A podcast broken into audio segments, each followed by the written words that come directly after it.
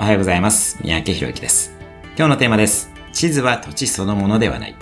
これは一般意味論という理論で有名なポーランド生まれの学者、アルフレッド・コージブスキーの言葉です。地図とは頭の中の地図であり、解釈のことです。これは解釈なので変えることも可能です。一方、土地そのものとは、外に起きている現実と体験そのものなので、本来は変えることができません。私たちは皆、自分の解釈の中で生きていますが、それが真実と思い込み、現実世界と地図を通した知覚が同じだと思いがちです。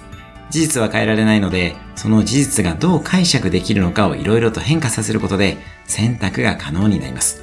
つまり、自分で選べるということです。こうして選択肢が増えると、私たちは自由でいることができます。地図は土地そのものではありません。